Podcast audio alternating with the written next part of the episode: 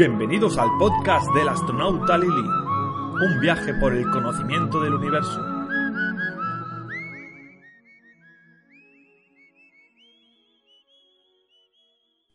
Hola piensonautas, ya estoy aquí de nuevo. Soy la astronauta y comandante Lily. Hoy contestaré a una pregunta que me hacéis muy a menudo. ¿Qué son los agujeros negros? Los agujeros negros son objetos astronómicos como las estrellas, los planetas o los cometas. Son objetos reales que encontramos por todo el universo. Algunos están a tan solo 3.000 años luz de la Tierra y otros en galaxias muy, muy lejanas. La principal característica que define a todos los agujeros negros es que es imposible escapar de su campo gravitatorio. Para entender lo que esto significa, pensad en lo que pasa cuando dais un salto. Al principio os separáis un poco del suelo, pero luego es como si la Tierra tirase de vosotros con una cuerda imaginaria y rápidamente volvéis a caer. Esta cuerda imaginaria que usa la Tierra para que no podamos escapar de un salto se llama campo gravitatorio. Vamos a repetir esta palabra. Campo gravitatorio. Muy bien. La Tierra tira con mucha fuerza de esta cuerda imaginaria, es decir, tiene un campo gravitatorio muy intenso. Para poder escapar de la Tierra tendríamos que dar un salto de 40.000 kilómetros por hora. Una persona nunca podría moverse tan rápido, pero los astronautas montados en un cohete espacial sí, y por eso son capaces de separarse de la superficie de la Tierra y explorar el universo. La Luna, por ejemplo, tira con menos fuerza de la cuerda imaginaria. Por eso su campo gravitatorio es más débil.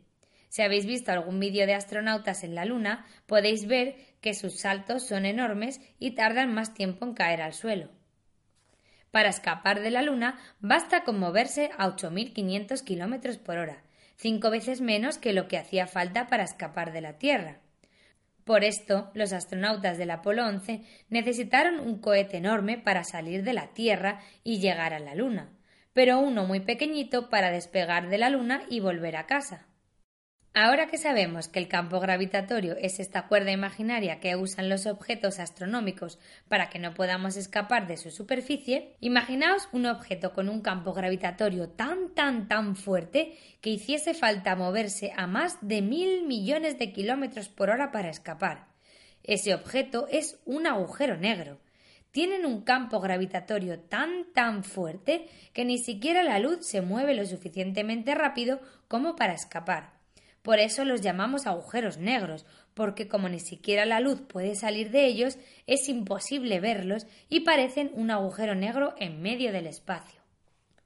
Y aún falta lo más interesante. Albert Einstein, aunque no creía en los agujeros negros, explicó en su teoría de la relatividad especial que nada bajo ningún concepto puede moverse más rápido que la luz. Si nada puede moverse más rápido que la luz y la luz no puede escapar de un agujero negro, eso quiere decir que nada puede escapar de un agujero negro, ni siquiera la nave espacial más potente que podáis imaginar con mil millones de motores gigantes sería capaz de salir de un agujero negro. Quizás algunos estéis preguntando cómo es posible que exista un agujero con un campo gravitatorio tan fuerte que nada, ni siquiera la luz, pueda escapar.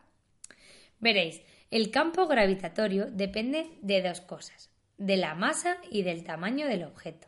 Cuanta más masa tenga el objeto, mayor será su campo gravitatorio y más fuerte tirará de la cuerda. Por eso el campo gravitatorio de la Tierra es mayor que el de la Luna, porque la Tierra tiene más masa que la Luna. Además, cuanto más pequeñito sea el espacio en el que esté metido esa masa, más fuerte será el campo gravitatorio. Pues resulta que los agujeros negros son una combinación de estas dos cosas. Son objetos con mucha, mucha, mucha masa concentrada en un espacio muy pequeñito, muy pequeñito.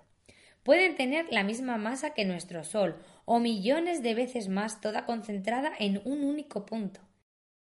Imaginaos que metemos un montón de soles en un puntito diminuto. Así sería un agujero negro.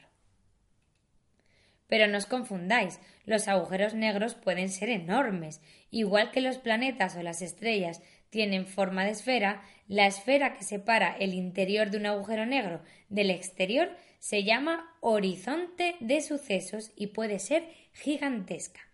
Vamos a repetir esta palabra para aprenderla. Horizonte de sucesos. Lo que pasa es que dentro del agujero gigante toda la masa se encuentra concentrada en un puntito en el centro. Ese puntito se llama singularidad. Vamos a repetir esta palabra también.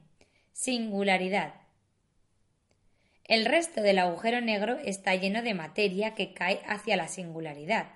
Todo lo que atraviesa el horizonte de sucesos y entra dentro del agujero negro va a parar a este puntito y pasa a formar parte del agujero. Así que recordad, un agujero negro es un punto diminuto donde hay mucha, mucha masa concentrada. Tiene un campo gravitatorio tan fuerte que ni siquiera la luz puede escapar de él. Una vez algo atraviesa el horizonte de sucesos, inevitablemente caerá hacia la singularidad que hay en el centro del agujero negro. Espero que hayáis entendido todo lo que he explicado hoy. Estar atentos a los siguientes podcasts para entender más sobre estos objetos increíbles. Y no olvidéis escribir vuestras preguntas en Twitter arroba comandante Lili para que os pueda contestar en los próximos podcasts y en mi Instagram lili-astronauta. Hasta pronto mis queridos piensonautas.